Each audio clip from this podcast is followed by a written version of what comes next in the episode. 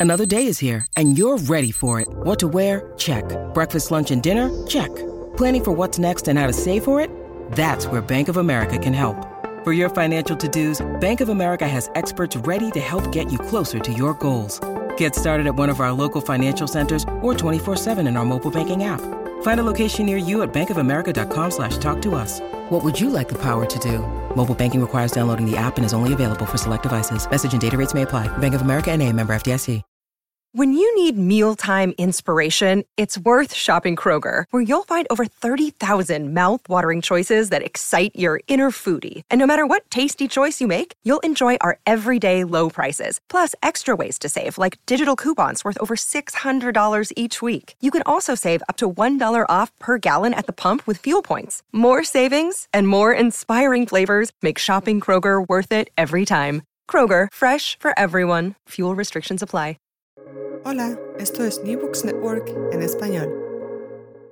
Hola, bienvenidos una vez más al canal de New Books en Psicología, un podcast de New Books Network. Le habla su anfitriona Ruth Nina.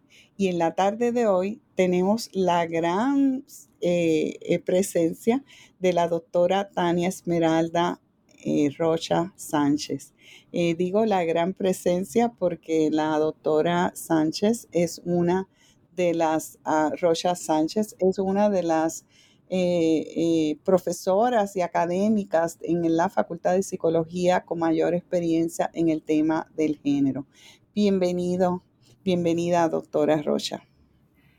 muchísimas gracias, querida Ruth. Me da muchísimo gusto estar aquí contigo y con las personas que seguramente pues nos están escuchando o nos escucharán en algún momento. Es un placer poder acompañarles y compartir un poco de, mi experiencia y de mi hacer en, estos temas que son bastante actuales.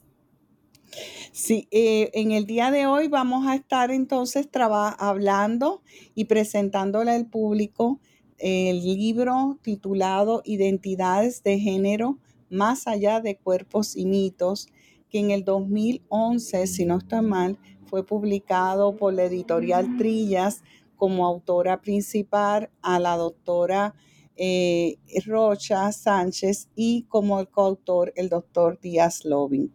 Em, para el público presente, eh, me gustaría un poco iniciar hablando acerca de su persona, que le pudieran eh, comentar sobre la trayectoria que dentro del campo de la psicología que ha tenido eh, su persona.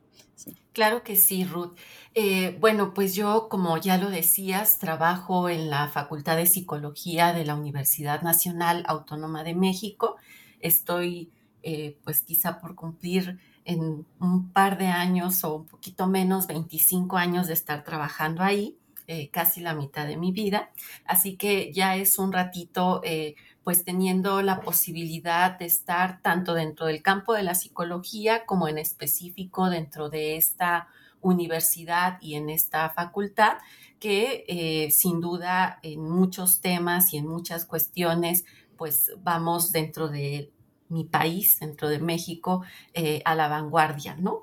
Em, mi trayectoria ha sido em, diversa, diría yo, pero en general y actualmente, eh, además de contar con un doctorado en psicología social, eh, pues en los últimos casi nueve años he venido trabajando también como terapeuta dentro de las prácticas eh, narrativas y todo esto siempre poniendo la temática de género y también de diversidad sexual en el centro ya que son aspectos que me parecen eh, centrales en pues, nuestras experiencias y que personalmente a mí me han atravesado de muchas formas y, me han posibilitado incluso eh, replantearme muchos de estos aprendizajes que a veces en la misma psicología pues pueden estar llenos de, sesgos o, o, de estereotipos. Entonces sí me parece como muy importante para quien me está escuchando poder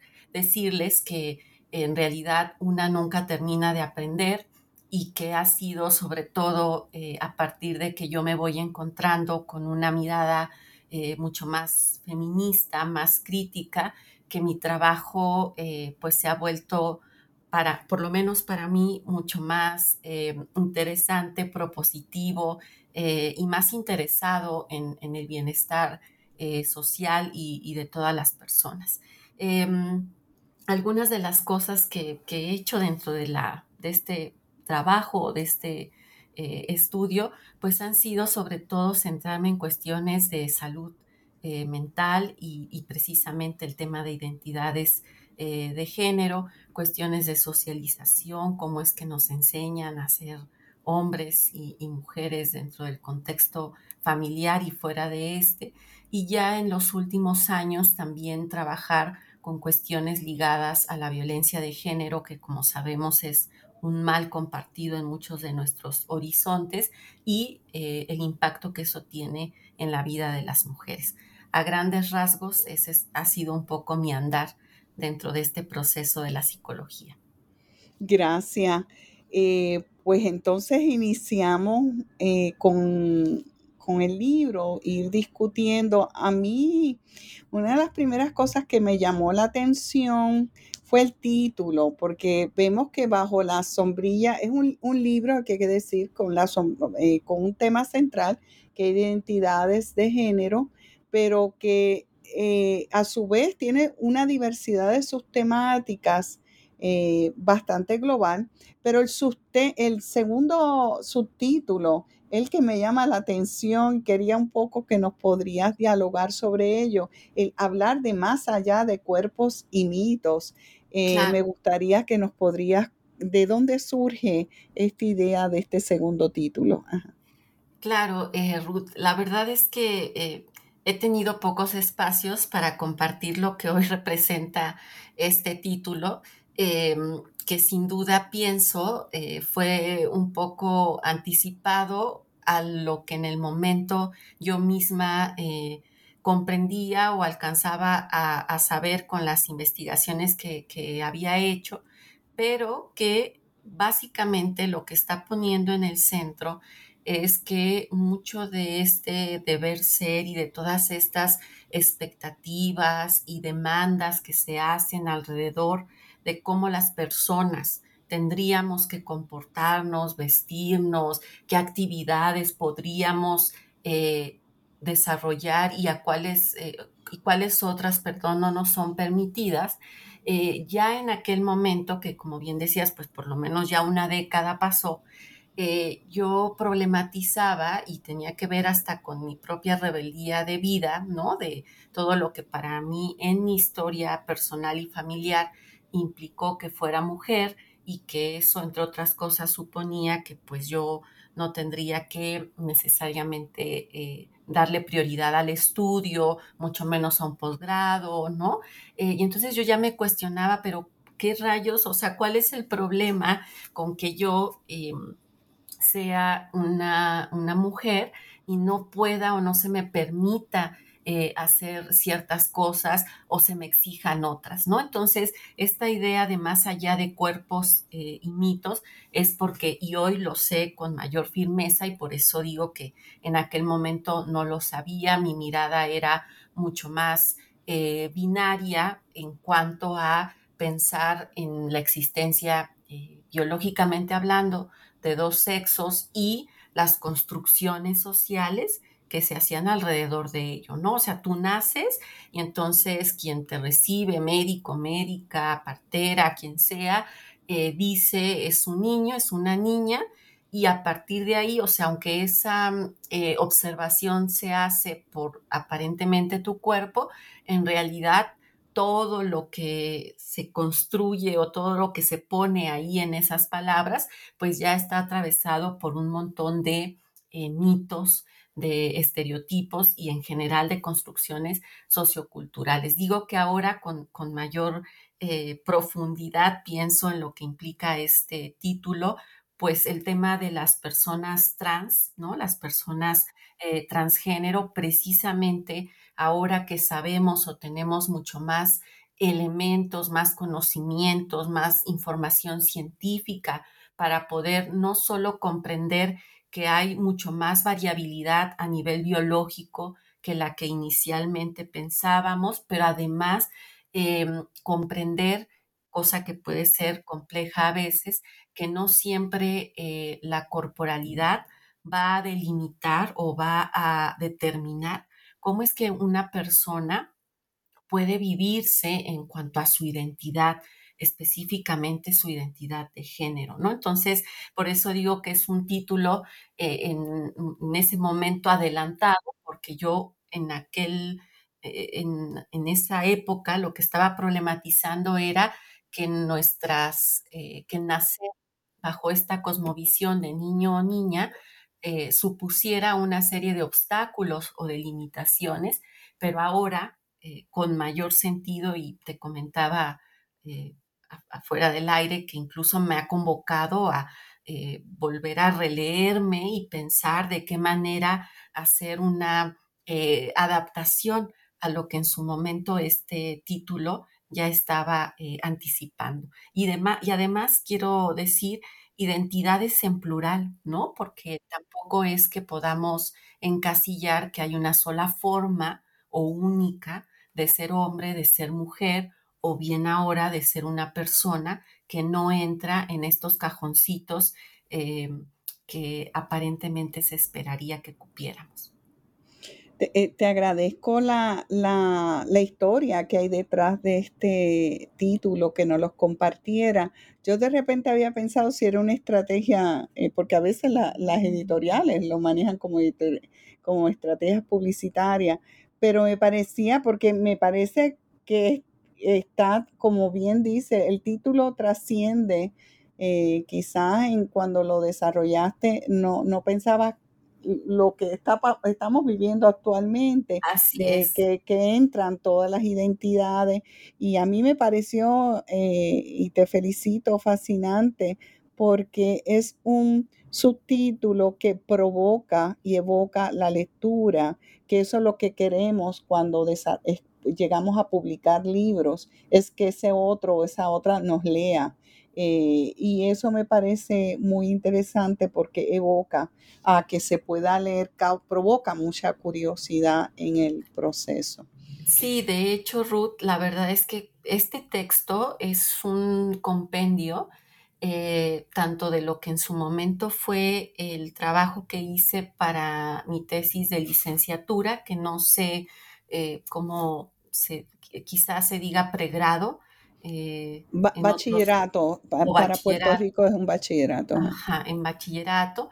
Y posteriormente lo que constituyó mi tesis doctoral, en donde de antemano lo que sí creo que que ya se hacía evidente para mí a través de todas esas experiencias que compartí con las personas que participaron en las investigaciones, es que era muy difícil encajar en lo cotidiano, eh, en estos cajones tan rígidos que supone por lo menos ese modelo eh, binario, reitero, que nos es más familiar, de ser hombres eh, o mujeres. Y la otra cosa que me parece muy importante con lo que comentas es que tampoco lo esperaba yo, pero fue mi primer libro que escribí de manera propositiva eh, y, con ese deseo, ese miedo también pero tenía yo la intención de que fuese un libro útil para las personas, que no fuese un libro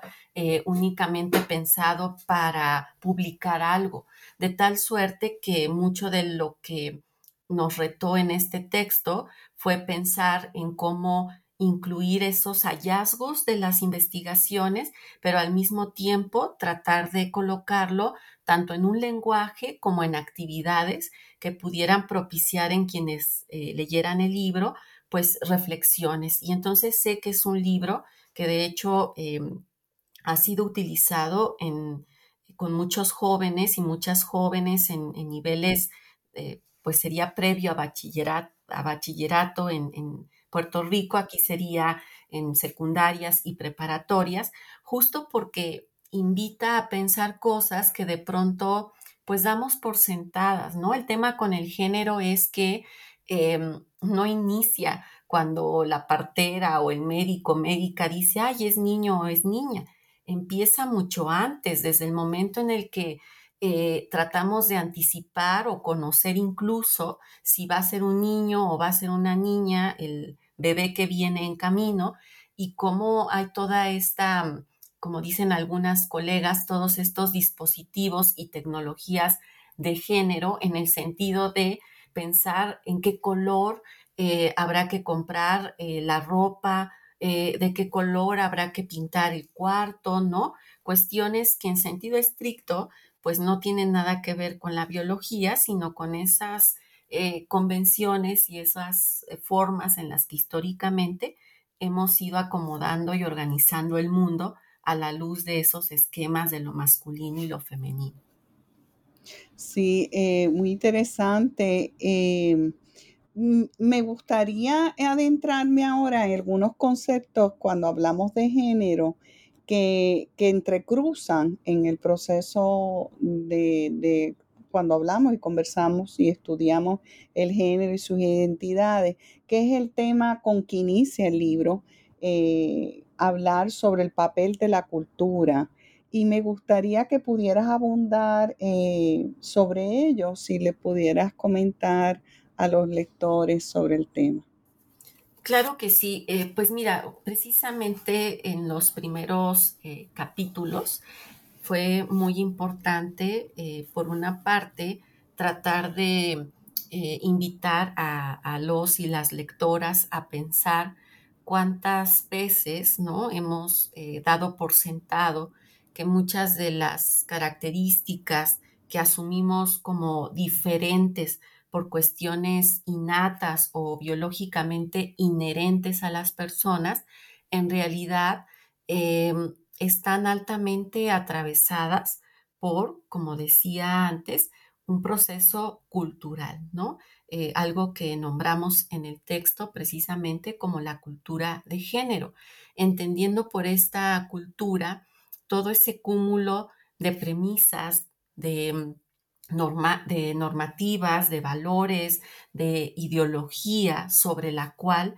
se va construyendo la idea de lo que hace a un hombre de verdad y a una mujer de verdad. De hecho, eh, estas eh, ideas, estas frases, ¿no? De un hombre de verdad o una mujer de verdad, fue parte de esos hallazgos y a su vez de esas preguntas que hicimos a quienes participaron en la investigación, porque pareciera, y de nueva cuenta regresamos a lo que decíamos con el título, que no basta con el cuerpo eh, sexuado con el cual nacemos, es decir, eh, no basta con qué clase de genitales eh, llegas a este mundo, sino que hay toda una, em, todo un proceso de entrenamiento directo e indirecto, a partir del cual nos van enseñando cuáles son las formas apropiadas de comportarnos, de actuar, eh, incluso, y eso hoy lo puedo eh, ver y saber con, mayor contundencia, eh, lo digo en otros espacios, hasta la manera de habitar nuestros cuerpos.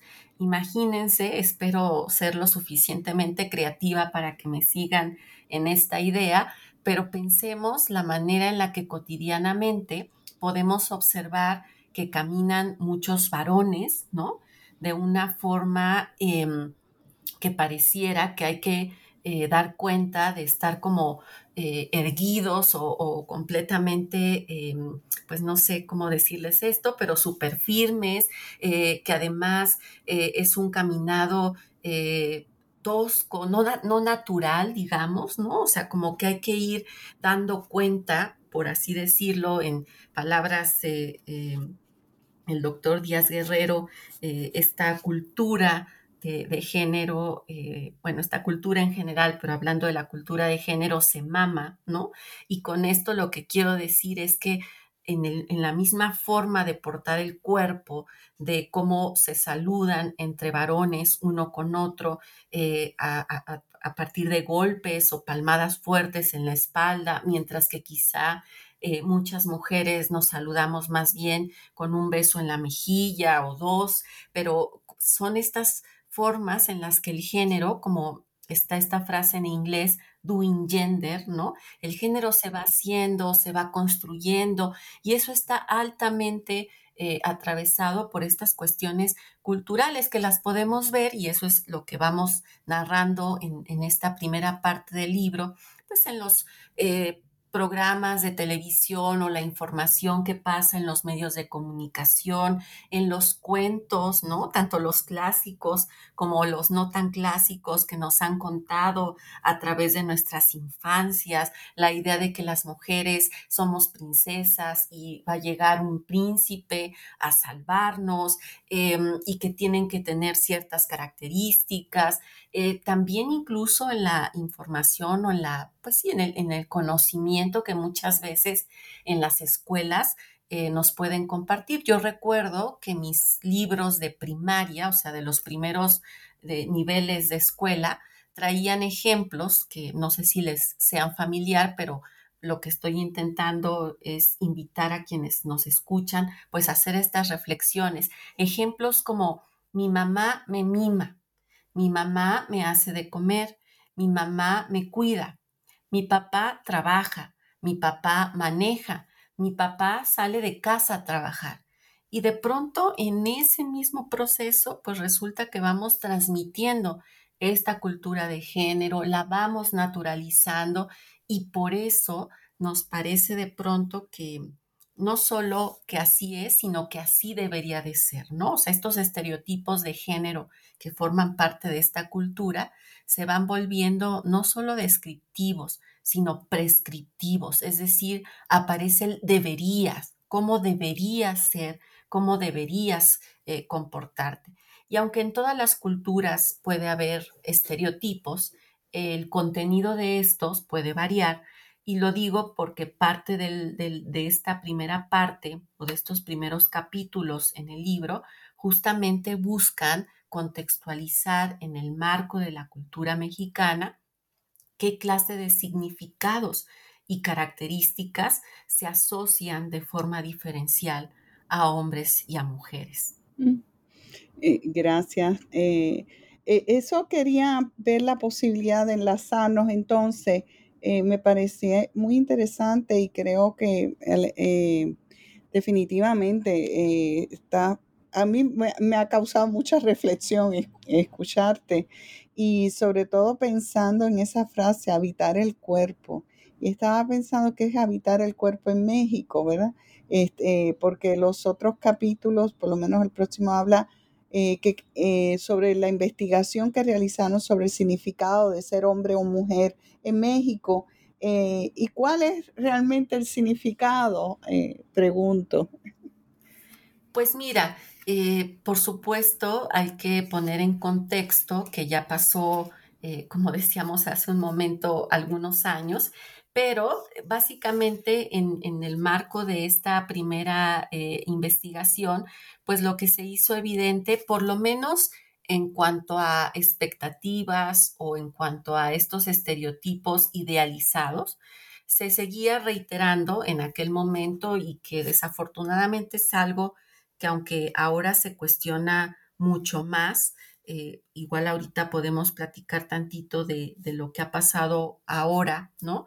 Pero eh, justamente era reiterar la idea de las mujeres, comento algunos ejemplos de lo que las personas nos llegaron a decir, eh, las mujeres pensadas como buenas madres, como amas de casa, como esposas, que tenían que dedicarse exclusivamente al hogar, a cuidar a hijos eh, o hijas o a la familia. Em, y en el caso de, los varones, pensándolo mucho más como en la idea de ser proveedores, de también cuidar a la familia, pero desde otro lugar, justo desde esta figura mucho más de proveedor, de protector, de ser quien eh, se asume, eh, tiene o debe tener el control y la autoridad dentro de casa. E incluso en, en aquel momento aparecían cosas ligadas a este papel eh, pues muy ligado al, prototipo de la masculinidad hegemónica en cuanto a la idea de virilidad, la idea de ser conquistadores, seductores, y que de hecho aparecía eh, la característica de machismo, ¿no? O sea, reconociendo esa, eh, ese conjunto de características y de comportamientos más negativos de la, de la masculinidad que se asocian directamente con, la violencia, por ejemplo, ¿no? Eh, vale la pena aclarar que, como te decía hace un momento, también dentro de esta investigación se recuperaron, por ejemplo, no solo comportamientos, sino características y que esto sabemos por las investigaciones que incluso han hecho mis colegas, como mencionabas al, doctor Rolando Díaz Lobin como coautor, que han seguido trabajando en esta línea de rasgos o características de masculinidad y feminidad, que de pronto eh, encontramos pues estas expectativas de, de, pensar a los varones como trabajadores inteligentes, fuertes, seguros, caballerosos, valientes, competitivos, y que lo interesante era que a la hora de pensar en las características o que les preguntábamos a las personas sobre las características ideales, pues no necesariamente todo coincidía con, con esas eh, características que habíamos enunciado, sobre todo si comparábamos lo que decían hombres y mujeres. Y me parece que eso, eh, querida Ruth, sigue muy vigente, ¿no? En cuanto a qué tanto las mujeres nos hemos movido o desmarcado de muchos de estos estereotipos, pero que no queda tan claro lo que ha pasado con muchos varones respecto a esto. Sí, definitivamente. Eh, quería enlazarme porque eh, has abierto un montón de, temáticas que me parece que son fascinantes seguirlas discutiendo, pero quería traer otro de los conceptos que veo que son fundamentales al hablar de identidades de género es el tema de la socialización. Y quería saber si podrías abordar eh, de, los de los estudios que han realizado, eh, aunque más adelante, antes de cerrar, vamos a hablar de lo que está pasando actualmente, eh, pero me gustaría lo que ustedes encontraron ¿Qué, elementos están siendo fundamentales en este proceso eh, de ser hombre o ser mujer en México? Claro que sí. Eh, mira, yo creo que, como te decía, para mí esta es una de las áreas eh, de mayor interés que incluso pues la he seguido trabajando, aunque de otras formas, ¿no? Porque el tema de la socialización, sobre todo en el contexto de la psicología, se pensaba por socialización, estamos hablando de ese proceso propositivo eh, de entrenamiento, de formación, de preparación de las personas, literal para que encajemos o tratemos de adaptarnos a una sociedad. Y aquí estamos hablando específicamente de esa socialización que tiene que ver con todos estos aprendizajes eh, alrededor del género, ¿no? Alrededor de qué se esperaría eh, para que seas, insisto, el hombre o la mujer que en teoría eh, pues esperaría por parte de la sociedad. Entonces, algo que me parece fundamental es que por mucho tiempo la socialización parecía que era algo que solo ocurría en los primeros años de vida, ¿no? Y pues justo una apuesta en el texto es reconocer que esta socialización, si bien podemos hablar de una socialización primaria de género, es decir, sí, eso que pasa durante nuestros primeros eh, años de vida, estoy hablando de la primera infancia, en donde eh, por decirlo de alguna forma para quienes nos están escuchando, somos como esponjitas que estamos aprendiendo, que tenemos curiosidad, que estamos absorbiendo muchas cosas que hay a nuestro alrededor, pues se vuelve fundamental no solo lo que nos enseñan, y esto también es importante, de manera directa, ¿no? Diciendo, oye, un niño no llora o una niña no se sienta así, siéntate bien, por ejemplo, sino también aquellas cosas que vamos aprendiendo de manera eh, vicaria, es decir, a través de la observación, a través de cómo vemos que en casa nuestra mamá, papá, hermana, hermano o quien nos haya cuidado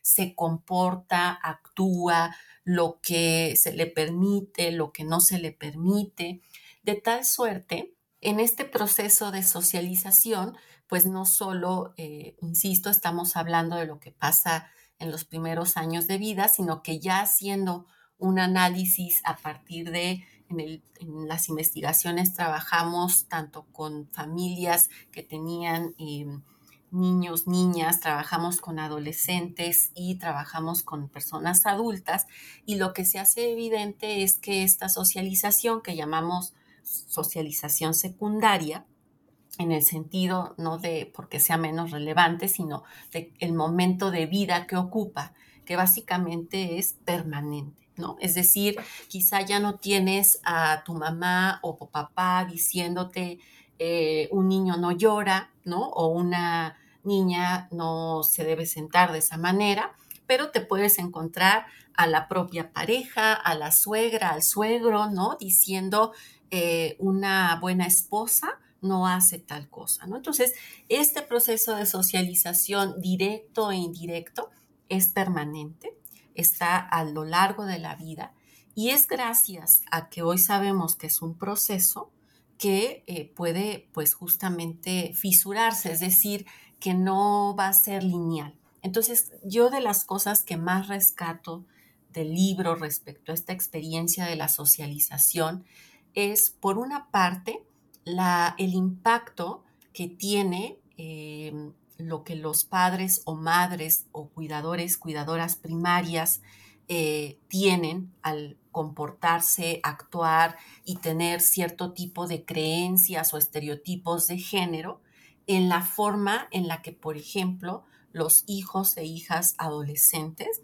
se pueden comportar. Es decir, si yo en casa, como chavo o chava, veo que mi papá eh, se comporta de cierta manera con mi mamá, que mi papá tiene una visión bastante estereotipada alrededor de qué es un hombre de verdad, de cómo se tienen que comportar eh, los machitos. Hay, hay una novela, eh, bueno, no sé, si te dijera una, más bien todas, pero tengo fresca ahorita una frase que escuché recientemente en una novela en donde el papá, o sea, el varón eh, de una familia, le dice constantemente a, un, a su hijo de quizá tres, cuatro años, somos, somos machos, mijo, o somos payasos, ¿no?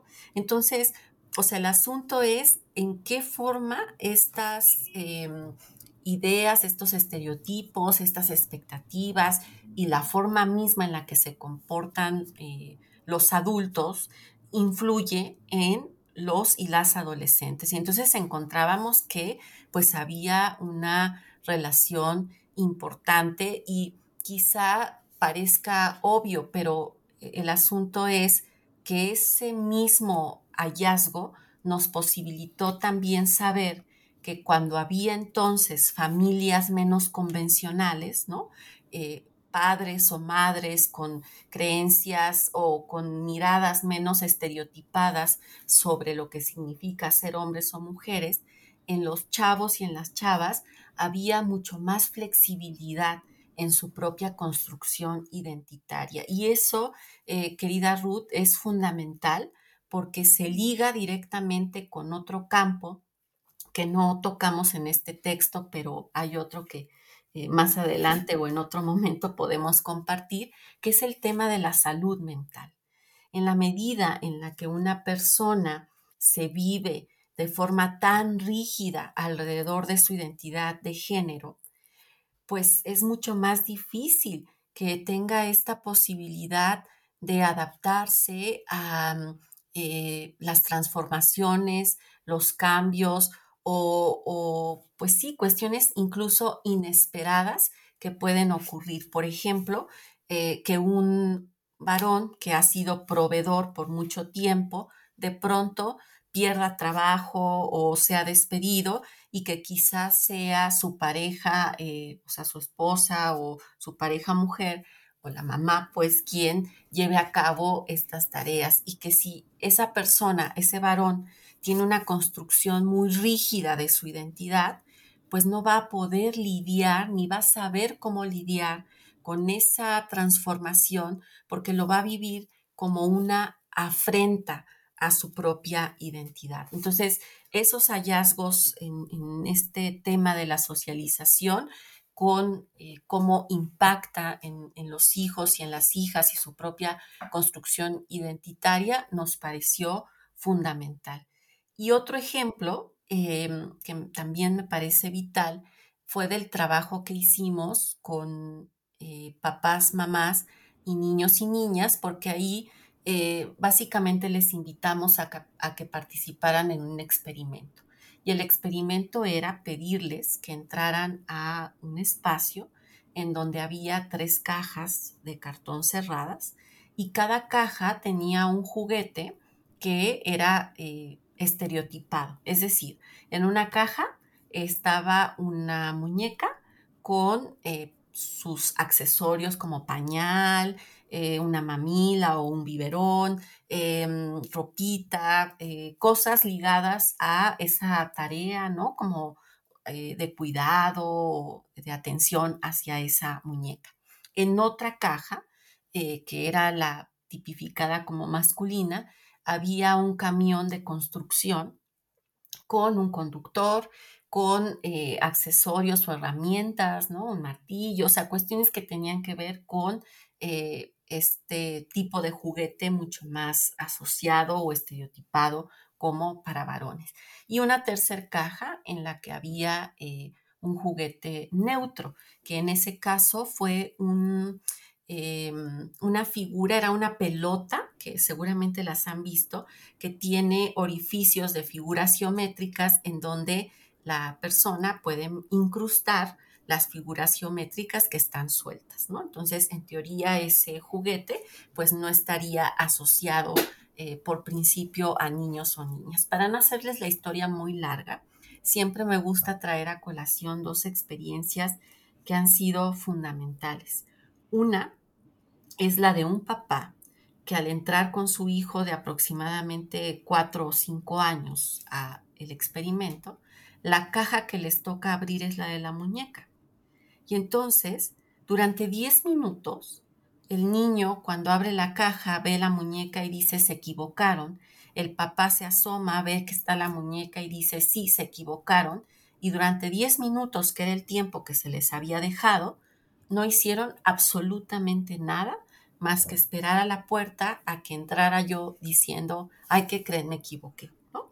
Es decir, se quedaron pasmados, digamos, con esa eh, o impactados con que esa caja o eso que estaba en la caja pues no era de niños.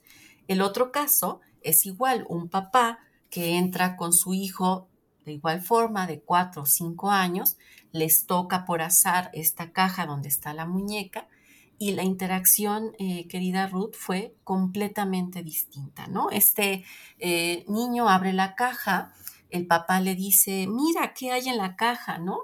un bebé, ¿qué te gustaría que hiciéramos con este bebé?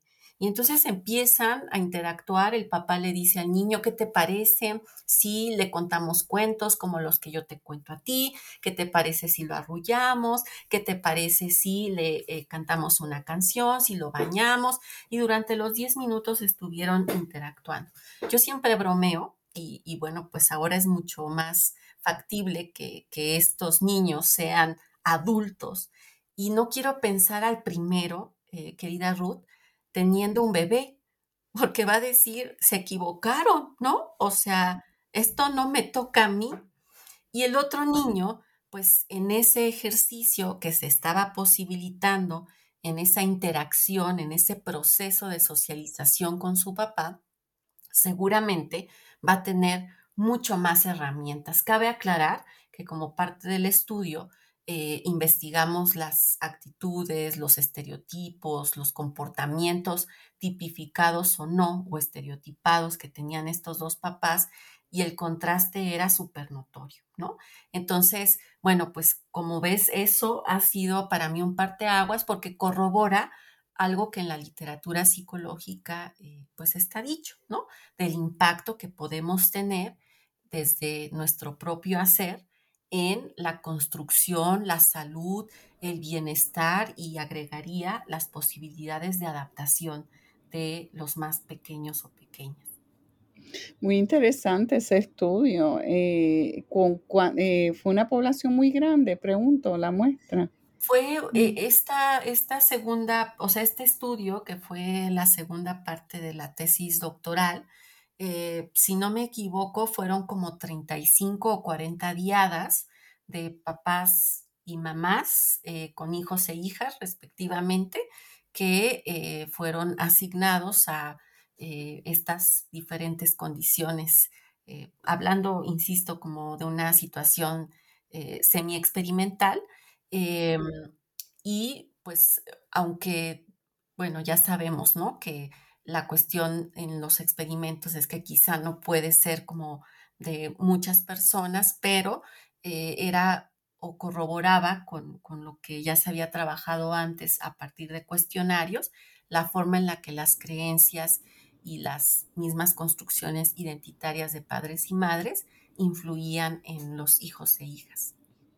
Eh, sí, me llama la atención porque eh, usualmente se trabaja utilizando metodologías cuantitativas donde hay el tema de las escalas, pero eh, escuchar un experimento que se haya hecho en, poblaciones hispanas me parece muy interesante las tareas que tenían que hacer para ver sus distinciones. Eso me parece muy interesante.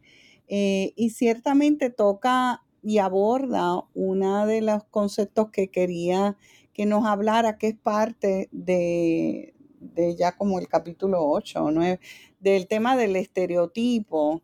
Eh, eh, ¿cómo, ¿Cómo hablar de estereotipos en esa construcción de hombre o mujer mexicano? Eh, mm, me gustaría saber qué ustedes han indagado en, ese, en esa temática. Mira, eh, fundamentalmente ese capítulo que refieres también es de las cosas que más disfruté eh, de, esa, de esa parte de mí cuando hacía este tipo de investigaciones, porque em, fue algo que se hizo reiterativo en los diferentes momentos en los que llevé a cabo eh, aplicaciones con con cuestionarios. Yo para todo esto hice un par de inventarios o de cuestionarios eh, que justamente me permitían saber las, eh, los estereotipos, las actitudes. Y la diferencia entre un estereotipo y una actitud es que en este caso, en la actitud me interesaba la posibilidad que las personas que, que entrevistamos o que en este caso respondieron los cuestionarios tenían para justamente fluir con los cambios, ¿no? Para aceptar otras formas diferentes y no estereotipadas de cómo se pensaba el tema de los hombres y de las mujeres. Entonces, algo que yo rescato en particular de ese capítulo y de esa investigación que coincide con, eh, entiendo, muchas otras en donde han utilizado los, los cuestionarios, es que sin duda la presencia de estereotipos en las personas, eh, o sea, estereotipos de género, lleva a que exista una mayor rigidez en su cosmovisión de lo que debería y significa ser hombre o mujer y por lo tanto una mayor dificultad o una eh, menor disposición a que haya un cambio eh, a nivel social y cultural en los roles o en las posibilidades de hombres y de mujeres. Eh, en tanto, si alguien tenía una visión menos estereotipada o menos rígida respecto a los eh, roles y comportamientos y características de hombres y de mujeres, había una mayor aceptación hacia eh, algunos cambios. ¿Cómo qué cambios fueron los que preguntamos en aquel momento? Pues en qué medida estarían de acuerdo, por ejemplo, en que las mujeres eh, pudieran también participar en la toma de decisiones dentro del hogar, en qué medida estarían de acuerdo en que las mujeres fueran dueñas de sí mismas, de su tiempo, de su cuerpo, en qué medida eh, aceptarían o estarían de acuerdo en que los varones pudieran hacerse completamente cargo de las tareas de cuidado o crianza, eh, por ponerte algunos ejemplos, ¿no? Y bueno, sí o sí, era muy eh, contundente la relación eh, indirecta o contraria, que a mayor estereotipos que tuvieran las personas, pues menos disposición había a actitudes mucho más flexibles y le llamamos en el estudio eh, igualitarias respecto al género. Entre menos rigidez hubiera en los estereotipos, entonces había mayor, disposición. De ese momento que fue estos, estos estudios antes del 2010, eh, digo del 2011 y más adelante eh, que volví a hacer una aplicación por ahí del 2015, si no me equivoco, la tendencia seguía siendo la misma y es que en general había una, un mayor grado de estereotipamiento en los varones y por lo tanto menos aceptación o disposición a este cambio hacia la igualdad y la equidad y en las mujeres, de manera contraria, había un menor grado de estereotipamiento y por lo tanto eh, una aceptación contundente ¿no? alrededor de estas, eh, esta aceptación hacia los cambios, perdón, que abonaran a una mayor igualdad y empoderamiento hacia las mujeres. Y, creo, querida Nina, que 2022 y todavía andamos en esas. Sí, me quedo pensando eh, cuando hablas de una menor flexibilidad, eh, si le podrías dar un ejemplo a los, a los radioescuchas. Sí, claro que sí. Em, cuando hablo de esta menor flexibilidad, me refiero a que por lo menos en el marco de esos instrumentos o esos cuestionarios que les estoy compartiendo, las personas que respondían al cuestionario de estereotipos de género estaban de acuerdo con afirmaciones como las siguientes. La mujer tiene habilidades innatas para el quehacer doméstico. Un hombre es más inteligente que una mujer el hombre debe, ser quien lleve los pantalones del hogar. Eh, una mujer debe ser la que se encargue del cuidado de los hijos. Eh, las mujeres tienen o son por naturaleza, perdón, más amorosas. Los hombres son por naturaleza infieles. Lo que quiero decir con esto y, que, digamos, se le da lectura en el marco de lo que algunas otras eh, teóricas han abonado previamente, en particular eh, Sandra Bem. Sandra Bem fue una psicóloga que habló sobre las características de masculinidad y feminidad y, les, y decía algo como lo que ya les compartí, que algunas personas, entre más se alejaran de esas características eh, como deseables o estereotipadas para hombres y mujeres, eh, o de acuerdo a esos estereotipos, podían tener mayor posibilidad de adaptación y de salud mental.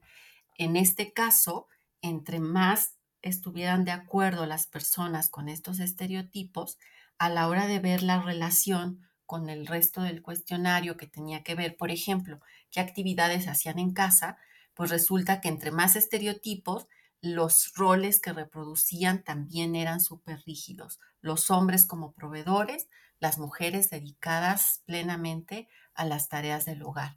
No había tareas compartidas, eh, no había como una posibilidad de que hubiera, por así decirlo, roles invertidos, ¿no? Porque las creencias que las personas tenían, pues estaban altamente eh, vinculadas a esos estereotipos. Sí. Eh, eh, creo que tenemos que seguir trabajando con el proceso de socialización escucharte. Estoy aquí como procesando lo que me acabas de comentar. Eh, y ya en la última parte de la entrevista voy viendo que el, el libro, el último capítulo se refiere a una propuesta educativa de intervención Sé que eh, fue publicado en el 2011, pero es interesante que cierres con un elemento educativo eh, y me gustaría que pudieras compartir en, ese momento eh, qué se habían propuesto.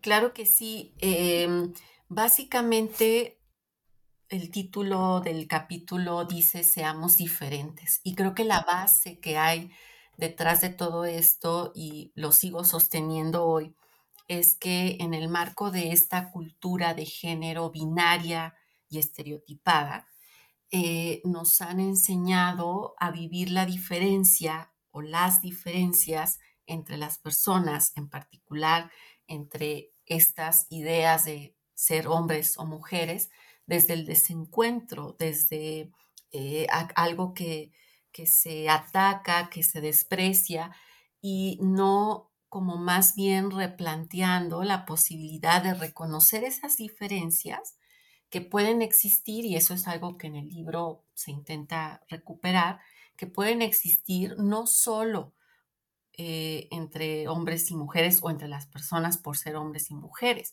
sino que en realidad dentro de las mismas eh, personas pensadas y socializadas como mujeres y quienes fueron pensados y socializados como hombres, puede haber diferencias hacia adentro, es decir, eh, habrá mujeres que tengan más desarrolladas o, realicen actividades y comportamientos que otras mujeres eh, no tanto, o hablando de características eh, o rasgos como le llamamos en psicología de personalidad, eh, que justamente la diversidad no solo está entre hombres y mujeres, sino hacia adentro del mismo grupo de hombres y del mismo grupo de mujeres, ahorita, insisto, bajo esa mirada binaria, lo cual reitera la importancia que tienen muchos otros elementos como el mismo contexto, las eh, condiciones y situaciones particulares de, las personas, ¿no? Em, el hecho de tener eh, pues mayores posibilidades tanto educativas, económicas, eh, culturales, entre las mujeres o entre los varones que puede llevar a esas diferencias. Entonces, en esta propuesta educativa, básicamente lo que se hace recurriendo a parte de los, eh, pues de las características y, de estas cuestiones que se colocaron en los instrumentos, es que se le invita a las personas como a explorar, eh, pues cómo andan en su identidad, ¿no? O sea, en qué medida la forma de pensarse a sí mismas está altamente arraigada a estos estereotipos. ¿Cómo es que eh, pueden hacer un análisis quizá del tipo de actividades que llevan a cabo y en qué medida esas actividades que realizan cubren o, mejor dicho, se acercan a estos estereotipos y hasta dónde eh, se lleva la reflexión, esa forma en la que actúan o se comportan, pues tiene que ver justo con esta, este proceso de socialización que las mismas personas vivieron. Por ahí vienen preguntas, ¿no? De qué es o cómo es que yo aprendí a ser como soy. ¿Qué hacía mi mamá? ¿Qué hacía mi papá? ¿O qué hacía quien estaba eh, alrededor de mí? Y también se hace una invitación a como descubrir que creo que esto puede ser muy potente a la fecha para quienes nos estén escuchando, esa diferencia, querida eh, Ruth, entre el deber ser y el querer y poder ser, ¿no? ¿Quién quisiera yo ser? ¿Qué me gustaría hacer o ser? Pero que justo por estos estereotipos, pues no me he dado o no se ha dado esa autorización la persona, porque hay una serie de em, descalificaciones, de prejuicios, de malos tratos cuando las personas tratamos de salirnos de estos cajones. Entonces, bueno, eh, como este vienen muchos ejercicios que, como te decía, sé de buena fuente que, han sido empleados y han sido bastante útiles en la posibilidad, tal cual como vienen algunas de las eh, viñetas en la portada del libro, que ayudan a pensar cómo es que hemos aprendido, y lo puse así en, gerundio, eh, aprendiendo, ¿no? Porque no es un proceso que termine, continúa a través de la vida y la apuesta sería que sin importar si somos hombres o mujeres o cualquier otra identidad, seamos personas em, respetuosas, felices, eh, satisfechas con, con quien somos, con lo que hemos logrado y que no estemos atadas a una serie de estereotipos y normas que se vuelven absurdas. Gracias. Eh, está muy interesante todo lo que estamos hablando y escuchar eh, todo, todas las experiencias que has tenido, pero tenemos que ir cerrando. Y quería esta última parte poder hacerte eh, una última pregunta y es, ¿y aquí hacia dónde van?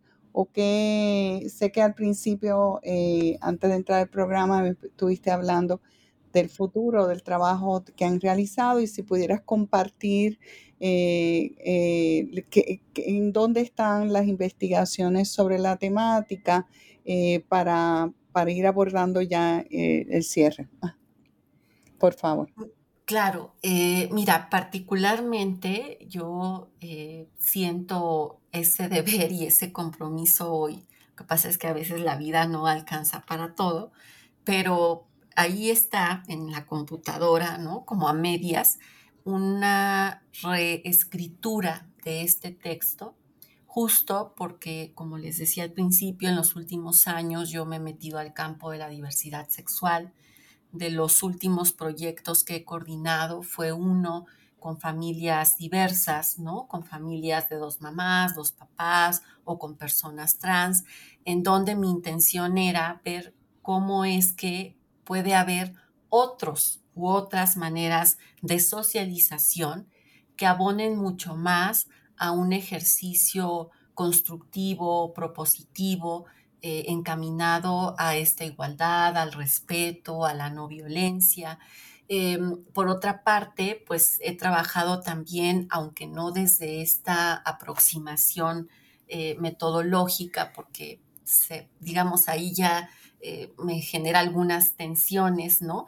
Eh, pero recuperando a través de entrevistas las experiencias de personas trans y personas no binarias, que entonces pues nos lleva a la posibilidad de reescribir, te decía, este texto, justo porque lo que por ahorita puedo adelantar, con todo el riesgo de equivocarme, claro está, pero tanto en la universidad como en la consulta y en general con las personas de diferentes colectivos con quienes a veces llego a compartir, notamos que entre las generaciones más jóvenes empieza a hacerse mucho más manifiesto, por ejemplo, el tema de vivirse como personas o bajo identidades no binarias o de tener una expresión de género. Por expresión de género me refiero a que su forma de vestimenta, de, arreglo, eh, ya no queda o no cabe en esos cánones binarios.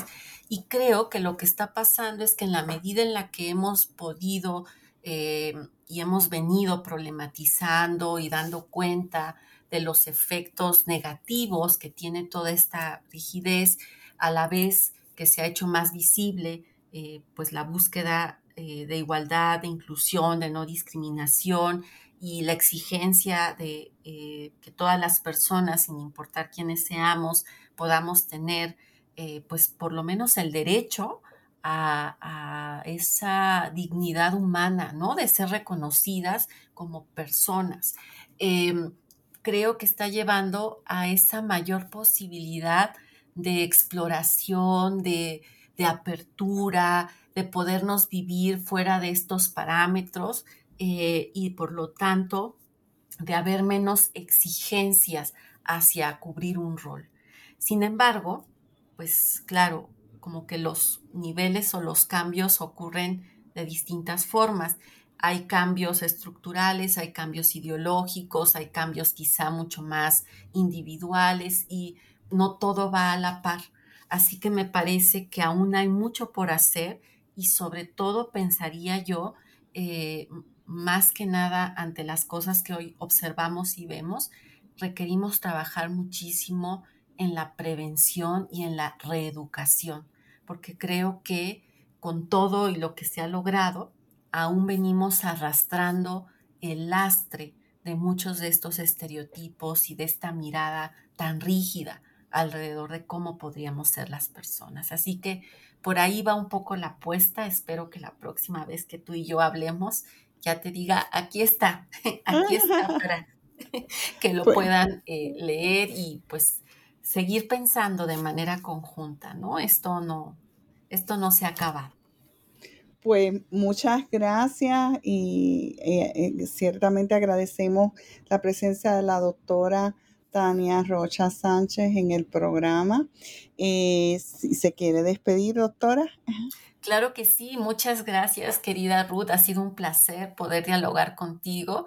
Eh, gracias a quienes nos escuchan. Creo que me voy motivada a retomar ese proyectito ahí medio abandonado, eh, esperando que pues pueda seguir sirviendo, ¿no? Para que las personas tratemos de, pues de mejorar nuestras vidas, de mejorar algo en medio de todo este caos en el mundo que vivimos.